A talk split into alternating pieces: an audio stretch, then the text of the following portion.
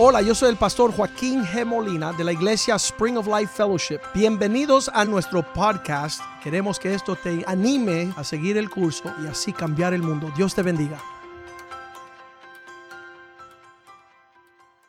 Quiero que escuche esta palabra de nuestro predicador invitado especial, Dr. R.T. Kendall. Dios le bendiga.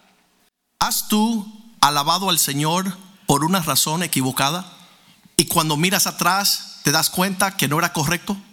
La pregunta es, ¿qué es lo que pensó Dios sobre eso? Bueno, te quiero leer la porción del Evangelio de Lucas que trata sobre el tema de Domingo de Ramos.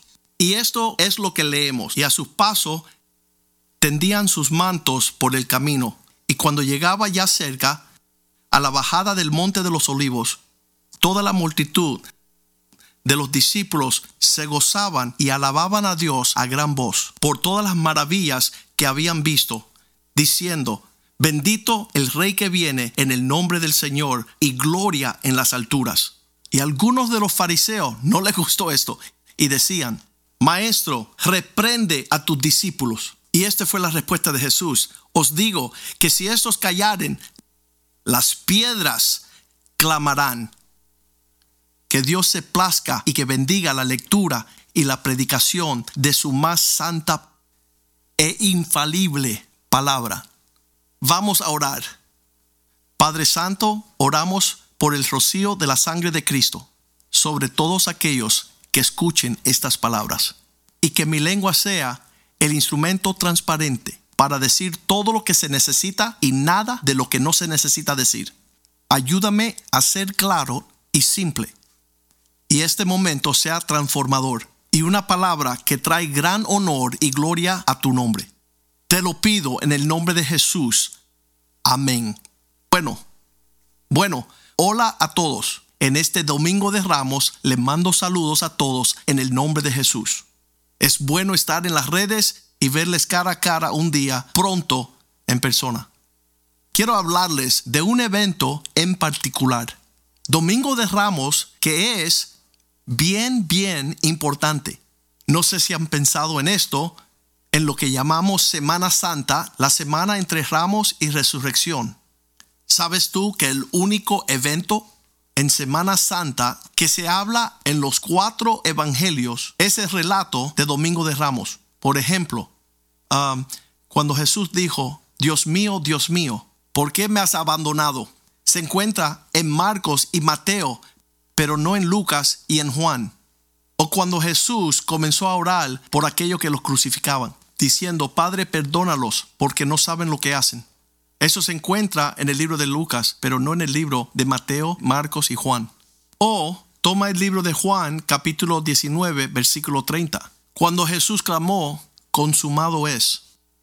Eso se encuentra en Juan 19, 30 y no en Mateo, Marcos y Lucas. Pero cuando llega el domingo de Ramos debes de saber que se encuentra en los cuatro evangelios. Pues esto me dice que esto es bien, bien importante. Y no solo eso, actualmente lo vemos en el Viejo Testamento. Lo vemos en Zacarías 9:9 cuando dice, he aquí tu rey ya viene. Se encuentra en el Salmo 118, bienaventurado el que viene en el nombre del Señor. Bueno, yo quiero ver un aspecto en este evento particular de Domingo de Ramos. ¿Qué sabemos sobre este tema? Bueno, primeramente, muchas personas estaban allí. ¿De dónde vinieron y cómo supieron estar presente? Bueno, no sabemos todas las respuestas, pero sí sabemos. Las multitudes estaban presentes porque unos días antes Jesús había resucitado a Lázaro de los muertos. Y esto le interesó a muchos y muchos venían a ver a Jesús y otros venían a ver a Lázaro y su fama se divulgó más que nunca. Por eso reunidos el primer día de la semana, lo que llamamos Domingo de Ramos, estaban todos reunidos y súper animados. Y como dije, era el cumplimiento del Antiguo Testamento. Por esto tenía tanta importancia y fue visto por todos los que estaban presentes. Por eso fue tan importante para ellos. Este era el momento que Jesús le iba a permitir afirmarlo a él como rey. Ellos habían intentado esto anteriormente en el Evangelio de Juan, después que Jesús alimentó la multitud con los panes y los peces. Bueno, ellos querían serle rey entonces, pero Él no lo permitió. Pero esta vez Él les va a permitir, Él les va a dejar afirmar su reinado. He aquí, tu rey ya viene. Y ellos estaban animados. Ellos alababan a Dios una y otra y otra vez. Y como dije anteriormente, este es el momento, pero para los seguidores de Jesús había otro motivo. Y la cosa interesante es, ellos alababan a Dios por lo que ellos pensaban que Jesús estaba por hacer. Ahora esto es lo interesante. Jesús conocía exactamente lo que estaba en sus mentes. Leemos en Juan capítulo 2, versículos 23 y 24. Jesús mismo no confiaba en ellos porque él sabía lo que había en el hombre. Nunca debemos olvidar esto, que nuestro Señor Jesús puede ver nuestro interior. Él conoce nuestros pensamientos y nuestra motivación y él sabía exactamente por qué el pueblo le alababa de esa forma. Esto acontecía más o menos encima del monte de los olivos. No sabemos exactamente. Sí podemos decir el área en general. Puedes ir allí hoy. Uh, yo sé que muchos han estado allí. Uh, yo he estado allí muchas veces. Um, un amigo mío y su familia, año tras año, por 10 años, hacíamos una jornada y nos congregábamos um, allí cerca del lugar donde trajeron el pollino. Hoy no se podrá ver un pollino, sino un camello y alguien que quiere tomarte una foto. Bueno, es la misma área. Bueno, nuestras amistades caminábamos por el mismo centro de este lugar. Muchas veces íbamos cantando, Osana, Osana, Osana en las alturas, mientras bajábamos a llegar a una cierta área. Ahora, no tenemos certeza cronológicamente cuando Jesús dijo esto, pero sabemos cuando Él se acercó y vio la ciudad muchas veces olvidada en este recuento de Domingo de Ramos dice que él lloró al ver la ciudad, diciendo, si supiera, aún supiera, a lo menos en este día, lo que es para tu paz, mas ahora está encubierto de tus ojos. Ahora, ¿por qué esto estaba? ¿Por qué estaba esto encubierto de aquel pueblo los cuales tenían que haber sido bendecidos por esto? Bueno, la respuesta está en Juan capítulo 5, versículo 44, las personas preguntan, ¿cómo pudieron los judíos no reconocer su Mesías? Es tan obvio cuando podemos leer Isaías capítulo 53. El Señor puso sobre él nuestra iniquidad. Fue rechazado y despreciado entre los hombres, tan obvio para nosotros, que esto describe a Jesús cientos de años antes. ¿Cómo es que no los reconocieron? Bueno, tendré que decirle que es la misma razón por la cual usted y yo puede no ver lo que Dios hace hoy en nuestro día. Porque Jesús les dijo en Juan 5:44, Él explica el por qué no les reconocieron, haciéndole la pregunta, ¿cómo podéis vosotros creer si reciben la gloria los unos de los otros y no buscáis la gloria que viene del único Dios o solo Dios nada más. Estos fariseos tenían que saber que Dios era un Dios de gloria. Ellos tenían que saber que Dios quiere que le agrademos y busquemos su opinión, pero la espiritualidad de Israel había caído a un estado tan bajo que tristemente no les había cruzado ni por la mente de la honra que venía de parte de Dios. Ellos querían la honra los unos de otros. Y les digo, esto mete miedo. Si usted y yo no tenemos cuidado y vivimos buscando la alabanza de otros y miramos a nuestras espaldas preguntándonos qué es lo que piensan, si ellos me ven ah, a favor de esto. ¿Y qué si alguien dice, ah, cómo él puede decir esto? Y me preocupo por lo que dicen las personas y puedo hacer aún lo mismo, y ser como los fariseos o puedo escoger hablar las palabras como si solo Dios estuviera escuchando, decimos, para que solo Dios escuche. Bueno, Jesús les dijo a ellos, ¿cómo podéis creer? En otras palabras, no pueden. Tristemente, no salía en su radar desear la honra de solamente Dios. Por eso dijo, ¿cómo podéis creer? Pues recibís gloria los unos de los otros y no la gloria del único Dios. Bueno, tú y yo podemos cometer el mismo error. No necesitamos cometer este error. Bueno, por esta razón es que Jesús lloró sobre la ciudad y dijo, si supieras, aún supieras este día lo que es para tu paz, lo que pertenece para tu paz, es cuando tú deseas la honra de Dios. Lo prefieres a Él por encima de lo que dice la gente. Usted quiere la alabanza de Dios, la aprobación de Dios. Usted vive para agradarle a Él. Y desde ahí comienza a brotar su gozo. La Biblia nos dice que Jesús fue justificado por el Espíritu Santo. Lo leemos en Primera de Timoteo 3:16. ¿Qué significa?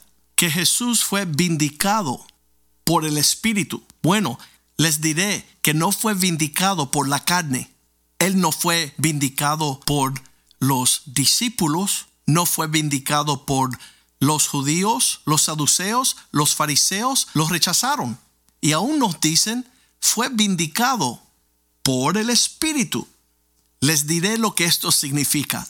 Él recibía su gozo por el testimonio del Espíritu que él agradaba al Padre.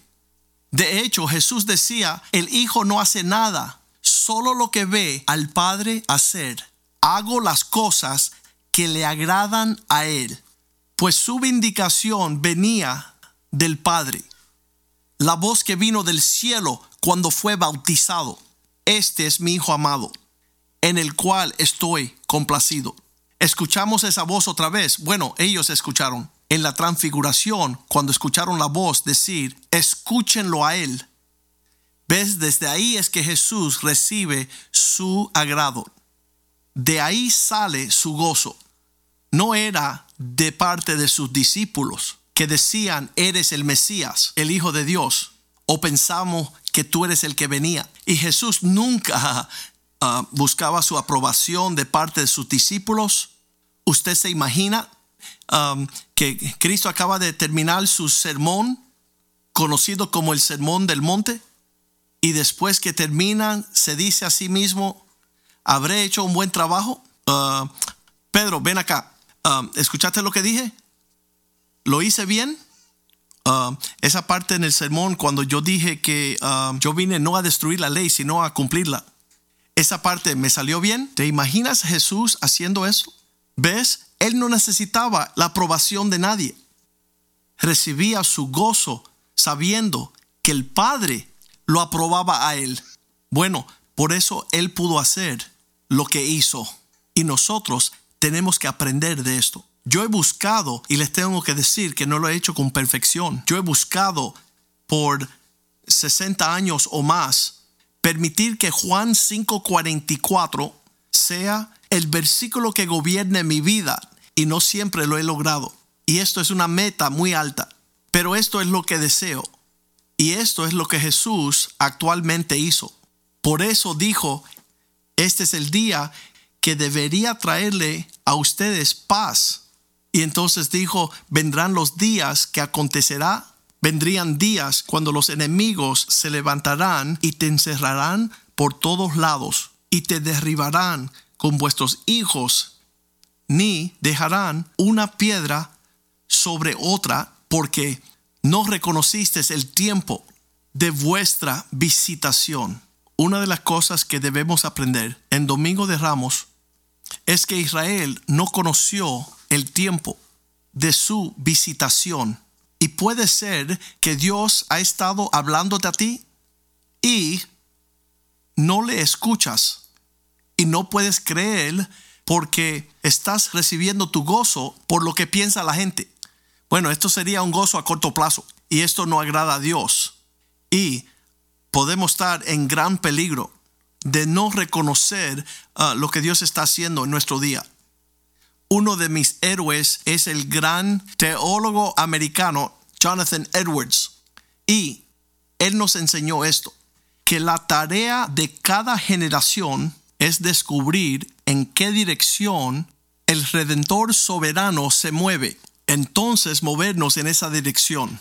Bueno, Jesús conocía lo que estaba haciendo el soberano redentor en sus días. Él cumplía el plan de Dios. Y si nosotros tenemos nuestra mirada en Él y queremos su gloria y agradarle a Él, no creo que dejemos de reconocer lo que Dios está haciendo. Sabes, en lo que yo hablo, estamos en el comienzo, ah, yo creo que es el comienzo del um, episodio del coronavirus, esta pandemia Podemos estar en el medio o en el principio. Yo sospecho que estamos en el principio. Pero toda la nación actualmente está en cuarentena. Y aquí estoy ah, sin poder estar en persona.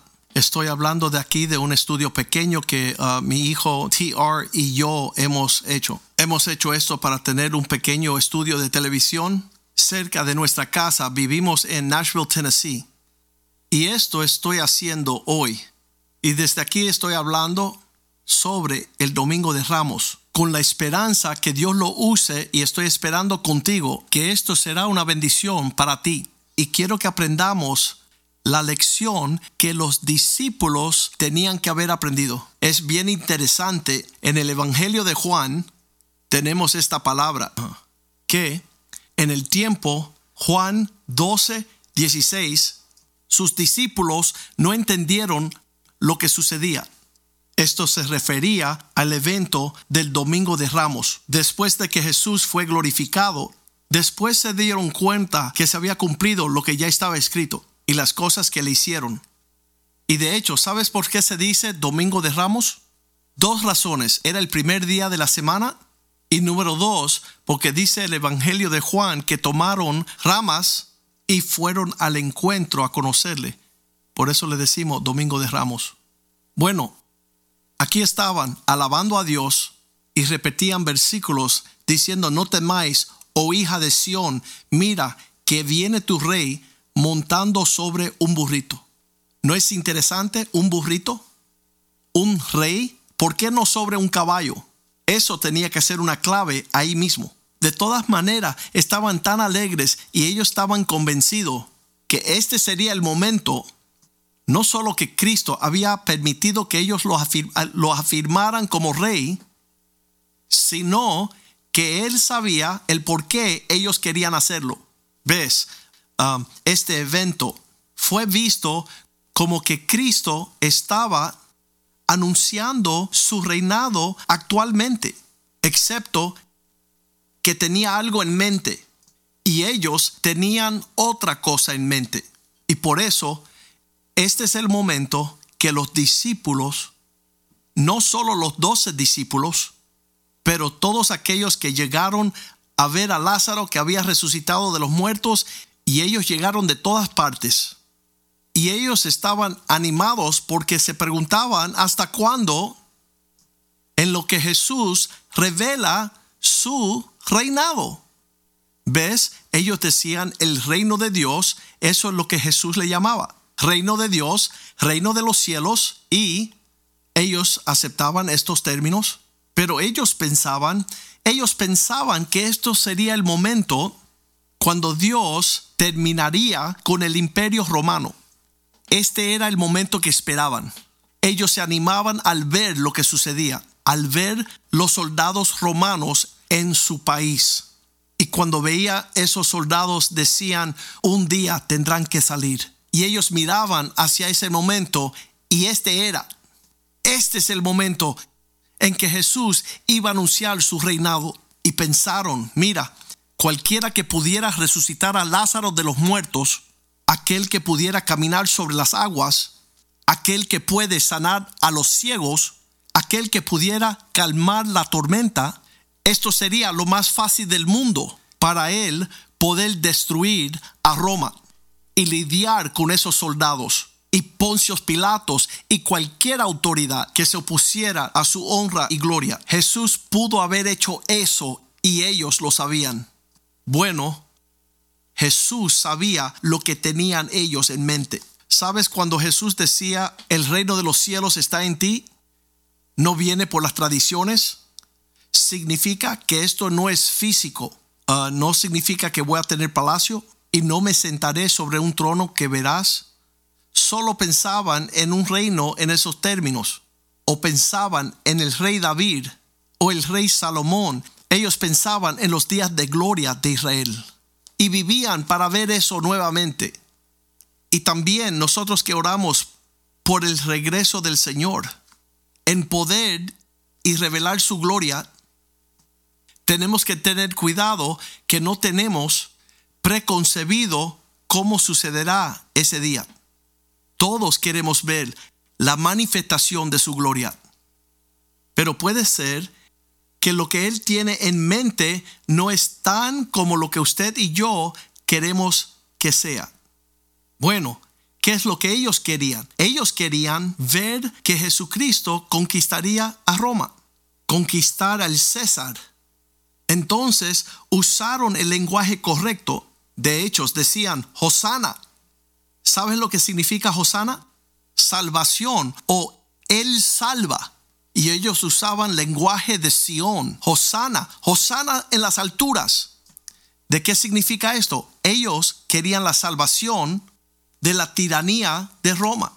Eso es lo que significaba para ellos. Cuando tú y yo leemos eso hoy día, nosotros pensamos en lo que Dios le dijo a José en Mateo 1:21 que Jesús salvaría a su pueblo de sus pecados. Ahora sabemos que Él moriría en la cruz, se levantaría de los muertos y nosotros seríamos salvos, no por nuestras buenas obras, sino por lo que hizo Jesús en la cruz.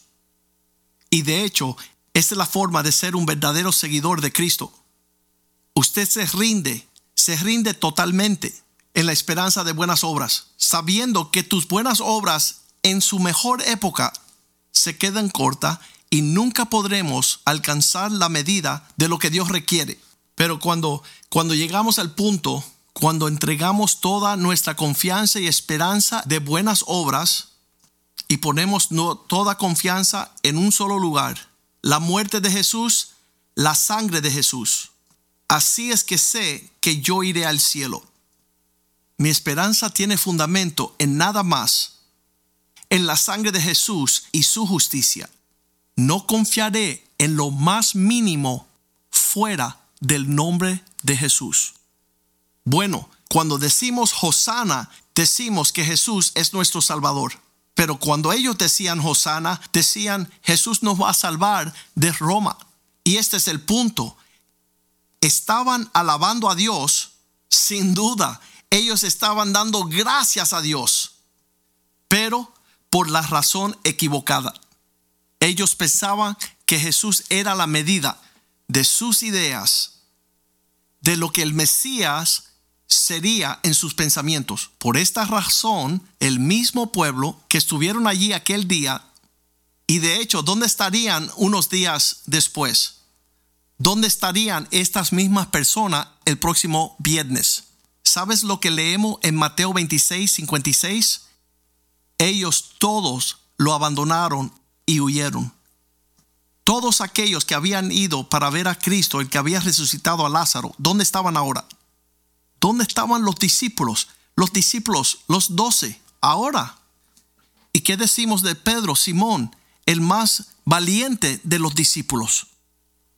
Honestamente, Pedro pensaba que su devoción a Cristo era más que todos los discípulos juntos. De hecho, cuando Jesús comenzó a lavar los pies de Pedro, Pedro dijo, no mis pies.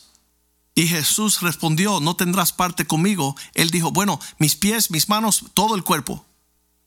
Él siempre quería sobresalir a los otros discípulos. Entonces Jesús, viendo el corazón de Pedro, le dijo, antes de que cante el gallo, me negarás tres veces. ¿Qué clase de palabra? Pedro no lo creyó. ¿Cómo sería posible? ¿Sabes qué? Jesús sabía que él lo negaría. Y Pedro sí le negó. La cosa es que al principio de la semana todos le alababan. Pero deja hacerle una pregunta. ¿Tú has estado alabando al Señor? ¿Y por qué? ¿Será por cosas por las cuales estás contento?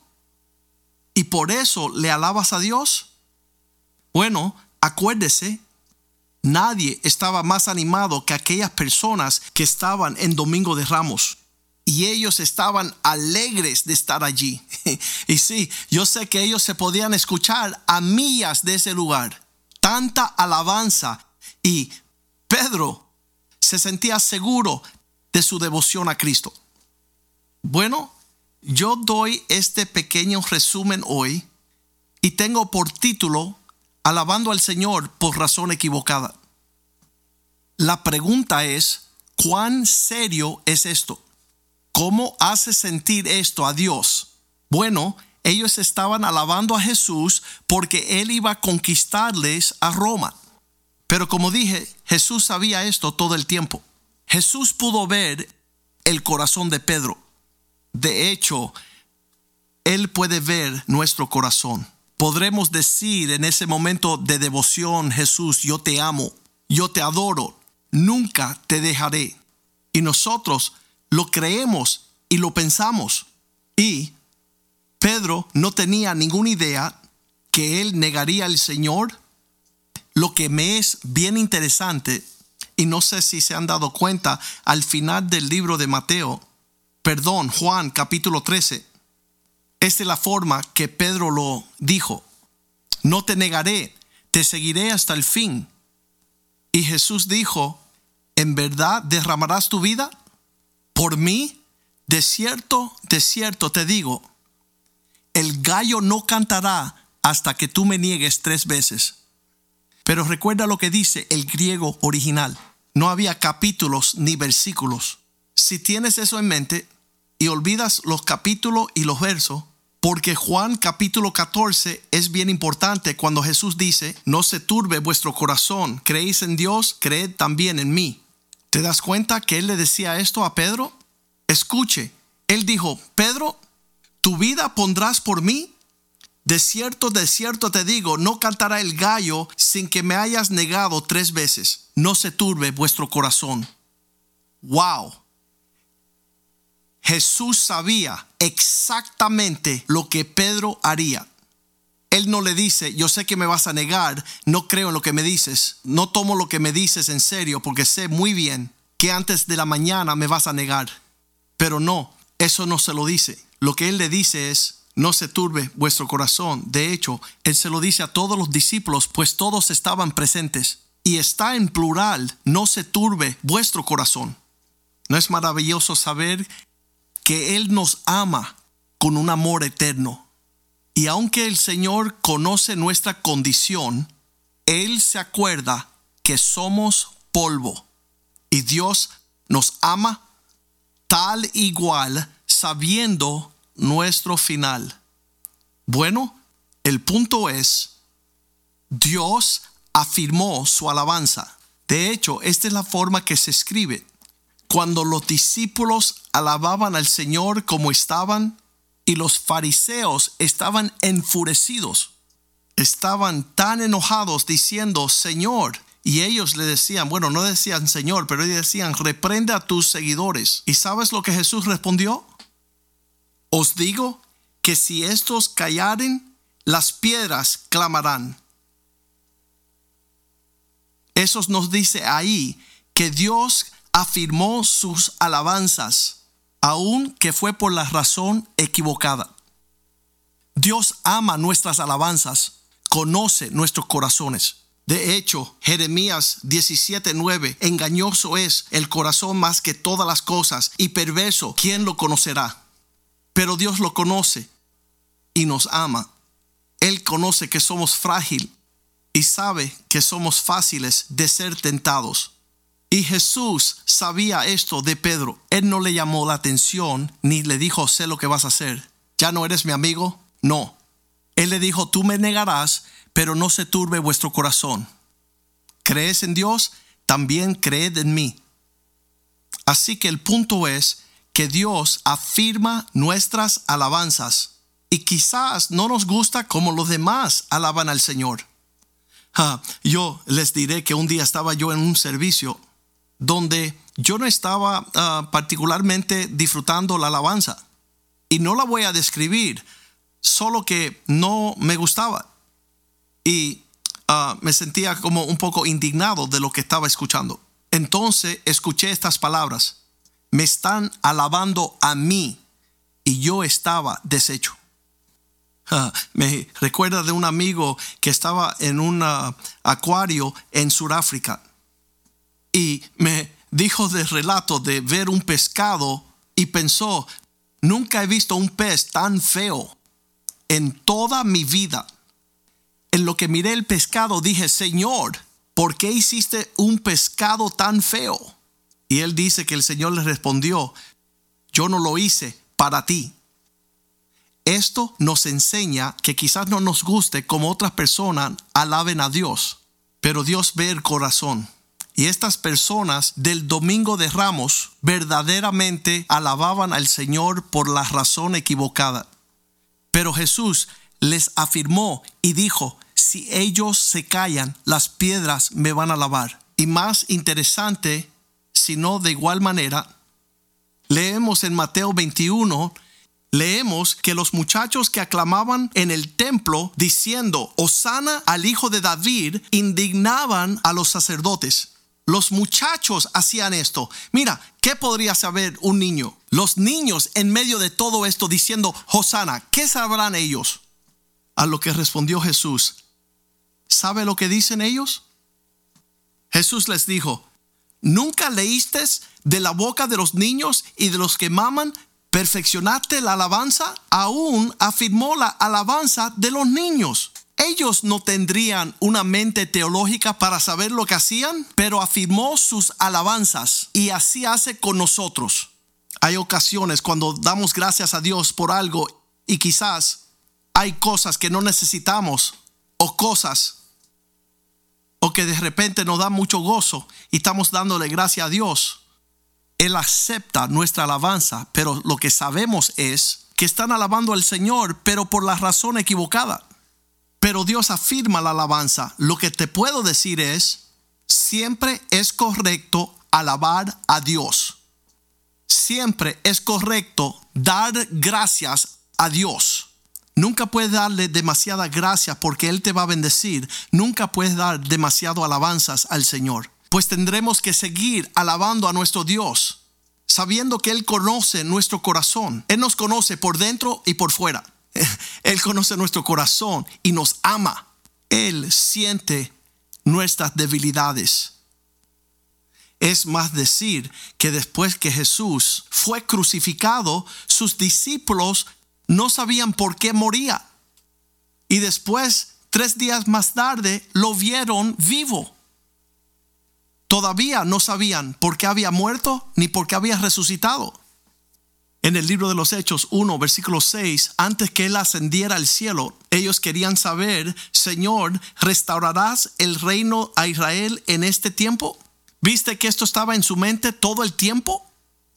Por esto es que estaban alabando al Señor y no entendían cómo esto estaba sucediendo. Jesús ni les contestó diciendo, no es de vosotros saber los tiempos y hay tantas cosas que queremos saber las respuestas. Pero aquí es una cosa que puedes saber de seguro. Dios afirmará tus alabanzas. Pero el diablo aborrece cuando tú alabas al Señor. Una forma que sabemos cómo agradar a Dios. Piensa como el diablo quiere que tú respondas y haz lo opuesto. Y tú estarás en lo correcto. Y necesito hacerte una pregunta antes de que yo termine. ¿Sabes con seguridad? Si usted muere hoy, ¿iría al cielo? ¿Usted sabe eso? Y si estuvieras delante de Dios y lo estarás, y te preguntaría, y quizás, ¿por qué te debo dejar entrar a mi cielo? ¿Qué tú dirías? Si lo que viene a tu mente es que yo he hecho buenas obras, que yo he hecho esto, que he tratado de ser fiel, Si estos son tus pensamientos, así piensas, no quisiera estar en tus zapatos nunca en el mundo. Si no viene a tu mente decir, porque Jesús murió por mí en la cruz, no quisiera estar en tus zapatos, pero puedes corregir esto ahora mismo. Solo di esta oración en tu corazón si lo sientes. Señor Jesús, te necesito y yo te deseo. Yo sé que soy pecador y te pido perdón por mis pecados. Lava mis pecados con tu sangre.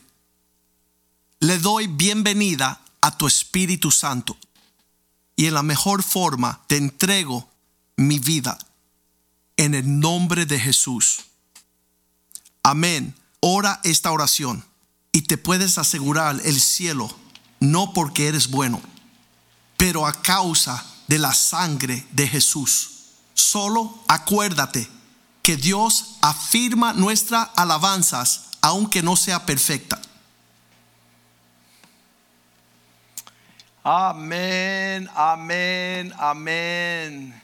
Gracias Señor por esta palabra de nuestro amigo, de nuestro hermano y pastor doctor R.T. Kendall. Qué, qué lindo regalo de parte del Señor para nuestras vidas. El saber que este domingo de Ramos es una oportunidad. Yo sé que en muchas iglesias las personas llegan y, le dan un pedazo de una palma eh, de un, del ramo y, y ellos están significando una recordatoria de lo que sucedió en este tiempo cuando Jesús entró triunfantemente a Jerusalén y hubo esta gran ocasión. Pero sabes, nosotros tenemos que movernos en, una, en, un mover profético de poder decir esas mismas palabras. Um, nosotros, el pueblo de Dios, no estamos celebrando tradiciones y ceremonias uh, religiosas, sino que hay un verdadero significado y poder cuando nosotros gritamos, Hosanna cuando estamos levantando esa palabra que tiene el significado, ven y sálvanos, oh gran Señor. Ese, ese grito um, de, ánimo, ese grito de Hosanna era lo que uno clamaba para que llegara la poderosa uh, diestra del Señor. Y en este tiempo de la enfermedad, en este tiempo del virus, de este tiempo de tanta angustia al alma, nosotros podemos levantar y clamar Osana en las alturas.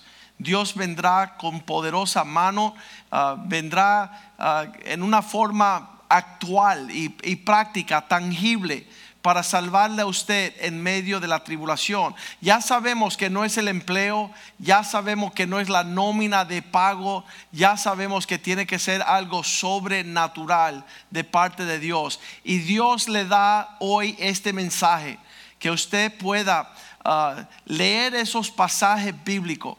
Sabes, había resucitado Lázaro.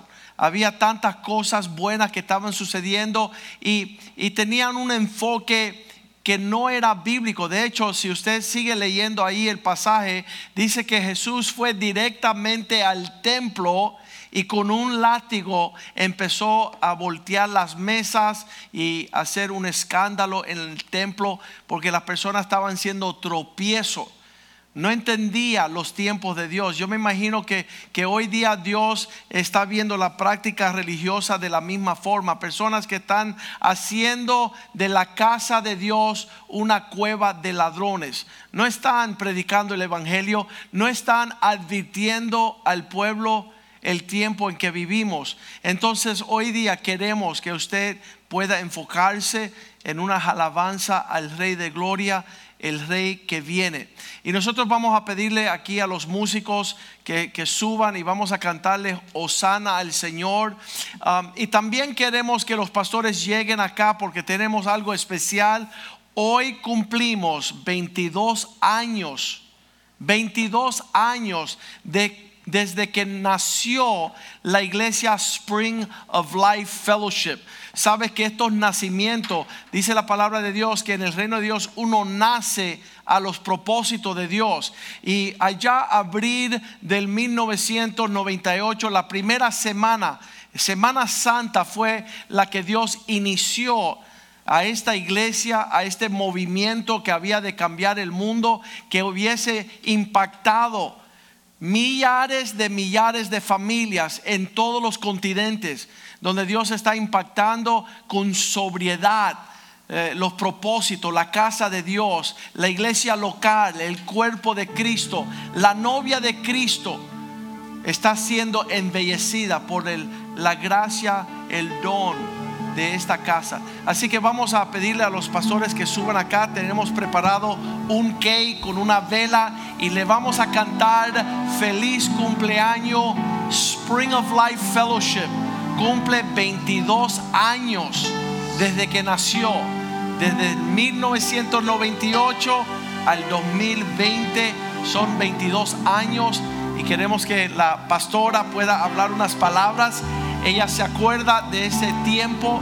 Um, justamente estábamos en la cama, estábamos por acostarnos a dormir y cuando Dios sopló la palabra, levántate y anda, que estoy contigo. Yo me quedé espantado y se lo conté a ella y, fue un relato bien lindo el día que nació la visión de cambiar el mundo de nuestra iglesia Spring of Life Fellowship en abril del 1998. ¿Te acuerdas de ese día?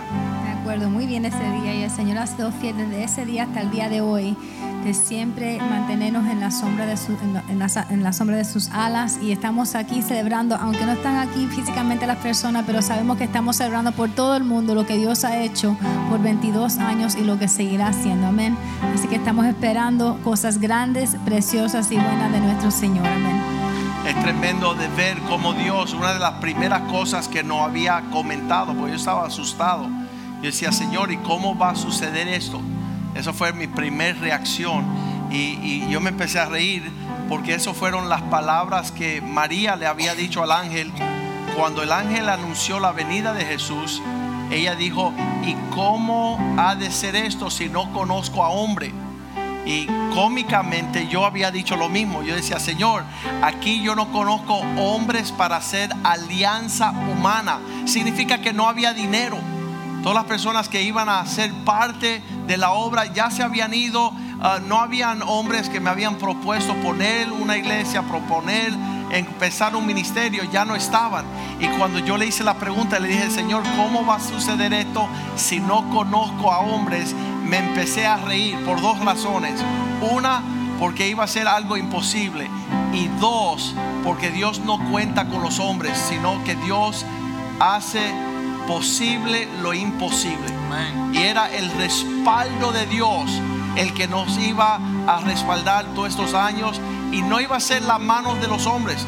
De hecho, todos los años para esta época, solo el Señor se acuerda de nuestra celebración y nos manda un regalo como el Dr. R.T. Kendall.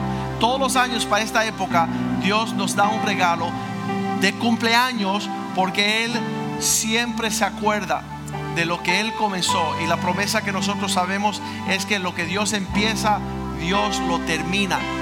Y en todos estos años que ah, yo le pedí al Señor cómo va a suceder esta cosa, Dios sí dijo, yo voy a añadir hombres fieles, hombres que son capaces de recibir, que tú vas a enseñar y que ellos van a poder enseñar a otros para que ellos enseñen a otros. Y eso ha sucedido a lo largo de 22 años. Así que maestro, estamos listos con la canción Feliz cumpleaños. Que los cumplas feliz, que los cumplas feliz. Cante con nosotros. Jesucristo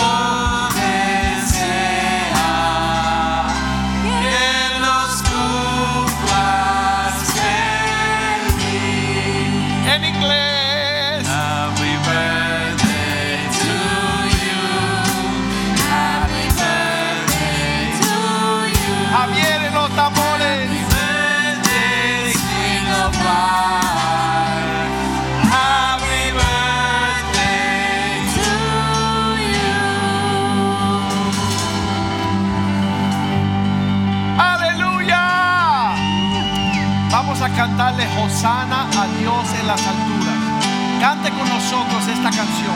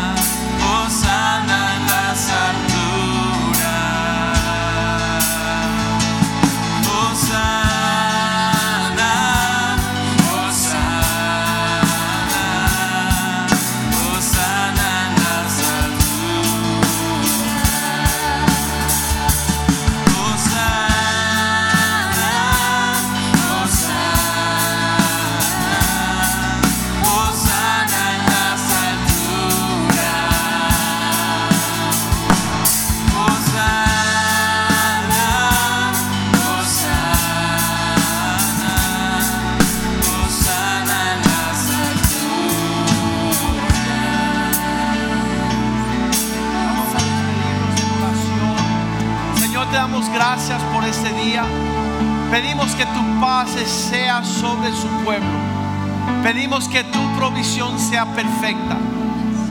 Señor, nosotros nos gozamos en esperanza.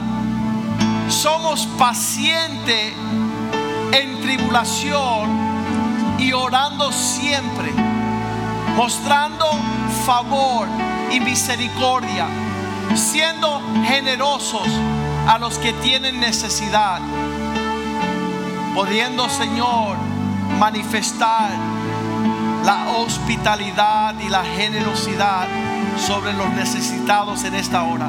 Ayúdanos a predicar las buenas nuevas, anunciar el Evangelio de Jesucristo, la salvación de la cruz del Calvario, el perdón de pecados a través de la sangre del Cordero que quita el pecado del mundo. Sana nuestra tierra, oh Dios. Da sabiduría a nuestros gobernantes, aquellas personas con la responsabilidad de administrar nuestra tierra. Pedimos, Señor, que tú en forma maravillosa sane a los enfermos, oh Dios. En el nombre de Jesús, Señor, levanta bandera a favor de tu pueblo. Ninguna arma forjada contra tu pueblo que prospere, oh Dios. Que nosotros busquemos primeramente el reino de Dios y su justicia y todo lo demás vendrá por añadidura. Te damos gracias por nuestro hogar, por las casas, por las familias, por la provisión en este tiempo. Señor, llena tu casa de tu gloria, Señor. Restaura tu pueblo, Señor. Que las alabanzas en este lugar toquen los cielos, oh Dios. Guarda nuestra entrada y nuestra salida. Aplicamos la sangre de Cristo sobre nuestros linteles para que guarden de toda enfermedad, de toda plaga, oh Dios, de todo juicio en esta hora, oh Dios. Guarda tu pueblo, danos sabiduría, danos gracia y favor. Y que esta semana, Semana Santa, sea un recordatorio, oh Dios, de la victoria, de tu muerte, de tu crucifixión, de tu sepultura y de tu resurrección el próximo domingo. Te lo pedimos en el nombre poderoso de Jesús. Amén, amén y amén. Nos veremos el miércoles a las 7 de la noche. Estaremos en las redes. Viva. Dios te bendiga.